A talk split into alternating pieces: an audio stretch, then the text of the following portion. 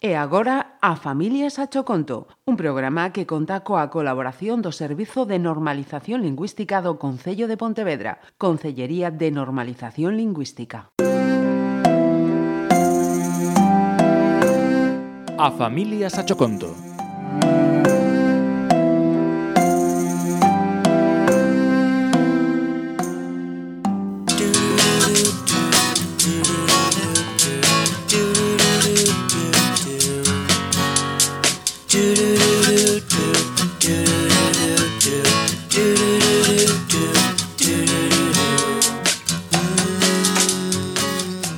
mañá, antes de ir ao colexio, Lois foi a unha das súas caixas de xoguetes e colleu un Spiderman que lle encantaba e fixo saltar sobre o Batman tan serio que estaba no alto dos andéis.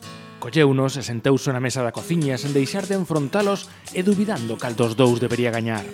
Cando entrou a súa nai apurada na cociña e viu que aínda non tomara o leite, agarrou os monecos moi enérxica e levou unos fora secuestrados. Xa non és tan pequeno para estar todo o día cos monecos. Almorza, que non chegamos. Pola tarde, tras o xantar, achegouse os andeis da sala con certo temor a ter perdido todos os seus xoguetes. Con todo, ali estaban, amoreados e aburridos, sen o seu pulo vital.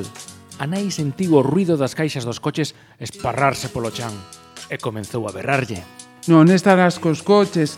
Ponte a facer as tarefas do cole que temos de marchar de seguido. A tarde transcorreu para el tan atarefada como a dun adulto. Xa de noite, ergueuse da cama e achegouse á sala. Onda aos xoguetes. Mais, antes de chegar, viu un resplandor e moito ruido e volveu as agachadas para a cama, co medo metido no corpo. Durante varios días, cada ruido que saía dos andeis tiña o preocupado e non foi quen de chegarse aos xoguetes por se seguía algo por ali. A nai tratou no mellor aquela semana porque non se demoraba co almorzo, nin se atrasaba en lavar os dentes. De feito, díxolle unha mañá no coche de camiño da escola. Ves que maior estás agora? Non pensando a todas horas nos xoguetes. El calou. Non dixo nada daquela criatura que habitaba entre os xoguetes. Non quería asustar a mamá.